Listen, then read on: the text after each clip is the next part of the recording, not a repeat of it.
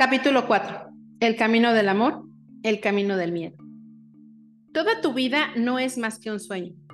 Vives inmerso en una fantasía en la que todo lo que sabes sobre ti mismo solo es verdad para ti.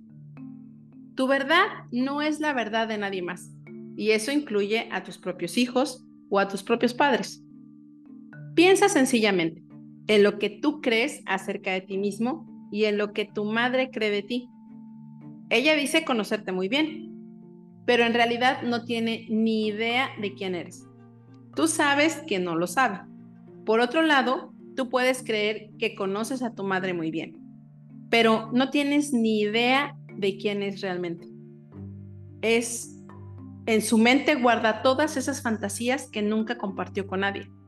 No tienes la menor idea de lo que hay en su mente.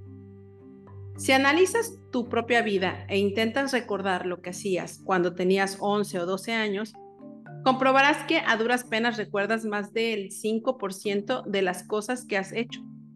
Rememorarás las más importantes, por supuesto. Cosas como tu nombre, porque es algo que se repite constantemente. Pero en ocasiones hasta te olvidas del nombre de tus hijos o del de tus amigos. Eso ocurre porque tu vida se compone de sueños la infinidad de pequeños sueños que cambian constantemente. Los sueños tienden a disolverse y por esa razón olvidamos con tanta facilidad. Todo ser humano tiene un sueño personal de la vida y ese sueño es completamente diferente del sueño de cualquier otra persona. Soñamos en concordancia con todas las creencias que tenemos y modificamos nuestro sueño según sea nuestra manera de juzgar según sean nuestras heridas. A eso se debe que los sueños nunca sean iguales para dos personas. En una relación podemos fingir que somos iguales, que pensamos de la misma manera, que sentimos lo mismo, que soñamos lo mismo, pero eso es del todo imposible. Hay dos soñadores con dos sueños. Cada soñador soñará su sueño a su manera. Este es el motivo por el que necesitamos aceptar las diferencias que existen entre dos soñadores. Necesitamos respetar el sueño de cada uno. Es posible mantener miles de relaciones a la vez, pero cada una de esas relaciones es solo entre dos personas y no más de dos. Yo tengo una relación con cada uno de los amigos y solo tiene lugar entre los dos. Tengo una relación con cada uno de mis hijos y cada relación es completamente distinta de las otras. Según el modo en que sueñen estas dos personas, se creará la dirección del sueño que denominamos relación. Cada relación que tenemos con papá, mamá, los hermanos, las hermanas, los amigos, es única, porque soñamos un pequeño sueño juntos. Toda relación se convierte en un ser vivo que ha sido engendrado por dos soñadores. De la misma manera que tu cuerpo está hecho de células, tus sueños están hechos de emociones. Existen dos fuentes principales para esas emociones. Una es el miedo y todas las emociones que surjan de él, y la otra es el amor y todas las emociones que emanan de él. Experimentamos ambas emociones, pero en la gente corriente la que predomina es la del miedo. Podría decirse que en este mundo el tipo normal de relación está compuesto por un 95% de miedo y un 5% de amor. Esto cambia según las personas, por supuesto, pero aun cuando el miedo ocupe el 60% y el amor el 40%, todavía seguirá basándose en el miedo. Para comprender mejor las emociones, describiré determinadas características sobre el amor y sobre el miedo, que yo denomino el camino del amor y el camino del miedo. Estos dos caminos son meros puntos de referencia para entender de qué modo vivimos nuestra vida. El propósito de estas divisiones es facilitarle a la mente lógica la comprensión para que de ese modo intente obtener algún control sobre las elecciones que hacemos. Veamos algunas de las características del amor y del miedo. En el amor no existen obligaciones. El miedo está lleno de obligaciones. En el camino del miedo, la razón de cualquier cosa que hagamos es que tenemos que hacerla y esperamos que las otras personas hagan algo porque tienen que hacerlo. Tenemos una obligación tan pronto como tenemos que hacer algo. Nos resistimos a hacerlo. Cuantas más resistencia opongamos, más sufriremos. Más tarde o más temprano intentamos escapar de nuestras obligaciones. Por otra parte, el amor no tiene resistencias. Todo lo que hacemos es porque queremos hacerlo se convierte en un placer. Es como un juego y nos divertimos en él. El amor no tiene expectativas, el miedo está lleno de expectativas. Cuando tenemos miedo, hacemos cosas porque suponemos que tenemos que hacerlas y esperamos que los demás hagan lo mismo. Esa es la razón por la que el miedo provoca dolor y el amor no. Esperamos algo y si no tiene lugar, nos sentimos heridos. No es justo. Culpamos a los demás por no satisfacer nuestras expectativas. Cuando amamos no tenemos expectativas. Cuando hacemos algo es porque queremos. Y si los demás lo hacen o no, es porque quieren o no quieren hacerlo. Y no nos lo tomamos como algo personal. Cuando no esperamos que suceda nada y no sucede nada, no nos llama la atención. No nos sentimos heridos porque suceda lo que suceda está bien. Esta es la razón por la que cuando estamos enamorados, las cosas apenas nos duelen. No esperamos nada de nuestro amante y no tenemos obligaciones. El amor se basa en el respeto. El miedo no respeta nada, ni tan siquiera se respeta a sí mismo. Desde el momento en que yo siento lástima por ti, dejo de respetarte, porque creo que no eres capaz de hacer tus propias elecciones. Y cuando empiezo a hacer las elecciones por ti, te pierdo el respeto del todo. Y entonces, como no te respeto, intento controlarte. Para poner un ejemplo, podríamos decir que la mayoría de las veces en las que decimos a nuestros hijos cómo deben vivir su vida es porque no los respetamos. Sentimos lástima de ellos e intentamos hacer lo que deberían hacer por sí mismos. Por otro lado, cuando yo no me respeto a mí mismo, siento lástima de mí mismo pienso que no soy lo bastante bueno para desenvolverme en este mundo. Pero, ¿cómo puedes saber una cosa así si no te respetas a ti mismo? Si no dejas de decirte, pobre de mí, no soy lo suficientemente fuerte, no soy lo suficientemente inteligente, no soy lo suficientemente guapo, no puedo hacerlo. La autocompasión proviene de la falta de respeto. El amor no tiene piedad, no, no tiene lástima por nadie, pero sí tiene compasión. El miedo está lleno de pena, sienta lástima por todos. Tú sientes lástima por mí cuando no me respetas, cuando piensas que no soy lo bastante fuerte para desenvolverme por mí mismo. Por el contrario, el amor respeta. Te amo, sé que puedes hacerlo. Sé que eres lo suficientemente fuerte, lo suficientemente inteligente y estás lo suficientemente capacitado para hacer tus propias elecciones. Yo no tengo que hacerlo por ti. Tú puedes conseguirlo. Si te caes, te tenderé la mano. Te ayudaré a levantarte. Te diré, puedes hacerlo adelante. Eso es compasión. Pero tener compasión no es lo mismo que sentir lástima. La compasión proviene del respeto y el amor, el sentimiento de lástima proviene de la falta de respeto y del miedo. El amor es totalmente responsable el miedo evita la responsabilidad. Aunque esto no significa que no sea responsable, el intento de evitar la responsabilidad es uno de los errores más grandes que cometemos, porque cada acción tiene una consecuencia. Todo lo que pensamos, todo lo que hacemos tiene una consecuencia. Si hacemos una elección, obtenemos un resultado o una reacción. Si no lo hacemos, también obtendremos un resultado o una reacción. De un modo u otro, siempre experimentamos las consecuencias de nuestras acciones. Esta es la razón por la cual todo ser humano es totalmente responsable de sus actos, aunque no quiera hacerlo, ya que aun cuando otras personas intentan pagar por sus errores, al final acaba pagando por ellos, y en esas ocasiones el doble. Cuando otras personas intentan hacerse responsables de ti, solo consiguen aumentar el drama. El amor es siempre amable, el miedo es siempre rudo. Con el miedo nos llenamos de obligaciones, de expectativas, perdemos el respeto, evitamos la responsabilidad y sentimos lástima. ¿Cómo podemos sentirnos bien cuando el miedo nos hace sufrir tanto? Nos sentimos víctimas por todo, enfadados o tristes, celosos o traicionados. El enfado no es otra cosa que el miedo cubierto con una máscara. La tristeza también es el miedo cubierto con una máscara. Y los celos son miedo cubiertos con otra máscara. Y con todas esas emociones que provienen del miedo y que no nos causan y que nos causan sufrimiento, únicamente somos capaces de fingir la amabilidad. No somos amables porque no nos sentimos bien y tampoco somos felices.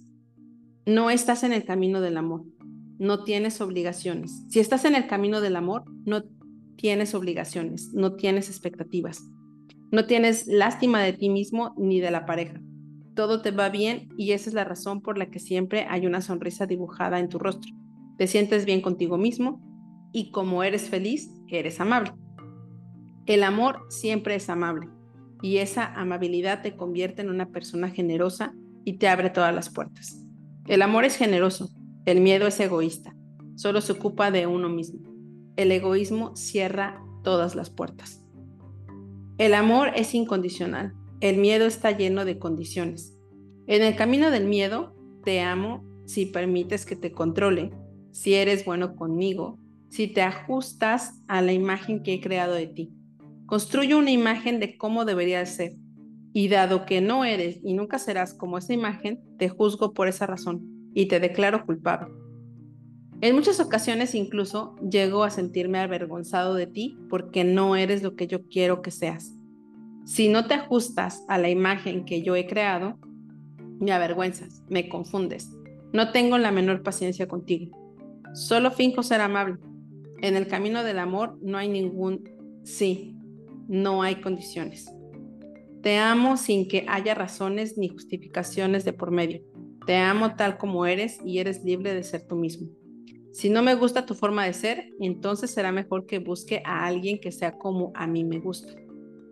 No tenemos el derecho de cambiar a nadie y nadie tiene el derecho de cambiarnos a nosotros. Si cambiamos será porque nosotros queremos cambiar, porque no queremos seguir sufriendo. La mayoría de la gente vive su vida entera en el camino del miedo. Aguanta una relación porque siente que tiene que hacerlo. Mantiene una relación con todas esas expectativas respecto a su pareja y respecto a sí misma.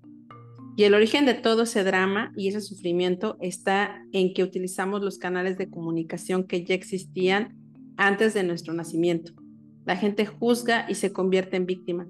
Explica chismes de los demás, critica con sus amigos en el bar, consigue que los miembros de una familia se odien los unos a los otros. Acumula veneno emocional y lo esparce entre sus hijos. Mira lo que me hizo tu padre, no seas como él todos los hombres son iguales, todas las mujeres son iguales. Esto es lo que hacemos con las personas a las que tanto queremos, con nuestros propios hijos, con nuestros amigos, con nuestras parejas. En el camino del miedo tenemos tantas condiciones, expectativas y obligaciones que inventamos muchas reglas a fin de protegernos contra el dolor emocional, cuando lo cierto es que no debería existir ninguna regla. Estas reglas perjudican la calidad de los canales de comunicación entre nosotros porque cuando tenemos miedo, mentimos. Si tu expectativa es que tengo que ser de una manera determinada, entonces yo me siento obligado a ser de ese modo, aunque en realidad no soy lo que tú quieres que sea. Entonces el día que soy sincero y me muestro tal como soy, te sientes herido, te enfadas. Así que te miento porque temo tu juicio. Tengo miedo de que vayas a censurarme, a declararme culpable y a castigarme. Y después, cada vez que te acuerdas de ese error, me castigarás sin cesar por él. En el camino del amor existe la justicia. Si cometes un error, solamente pagas una vez por él. Y si realmente te amas a ti mismo, aprendes de ese error. En el camino del miedo no existe la justicia.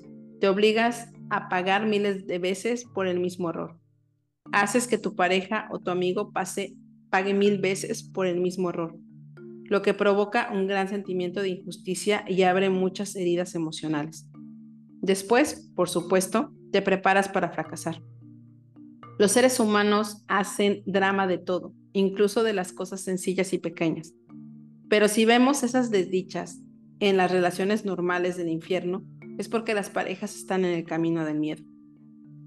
En toda relación hay dos mitades. Tú eres una mitad y la otra mitad es tu hijo, tu hija, tu padre, tu madre, tus amigos, tu pareja. De esas mitades eres responsable solo de tu parte. No eres responsable de la otra mitad. No importa cuán próximo te sientas o cuánta fuerza creas que tiene tu amor. Bajo ningún concepto puedes ser responsable de lo que otra persona tiene en su cabeza. No te es posible saber lo que siente esa persona, ni lo que cree, ni conocer todas las suposiciones que hace. No sabes nada de ella. Esa es la verdad. Pero, ¿qué hacemos? Intentamos hacernos responsables de la otra persona. Y esa es la razón por la que las relaciones del infierno se basan en el miedo, la desdicha y la guerra sobre el control. Si tomamos parte en una guerra sobre el control es porque no tenemos respeto.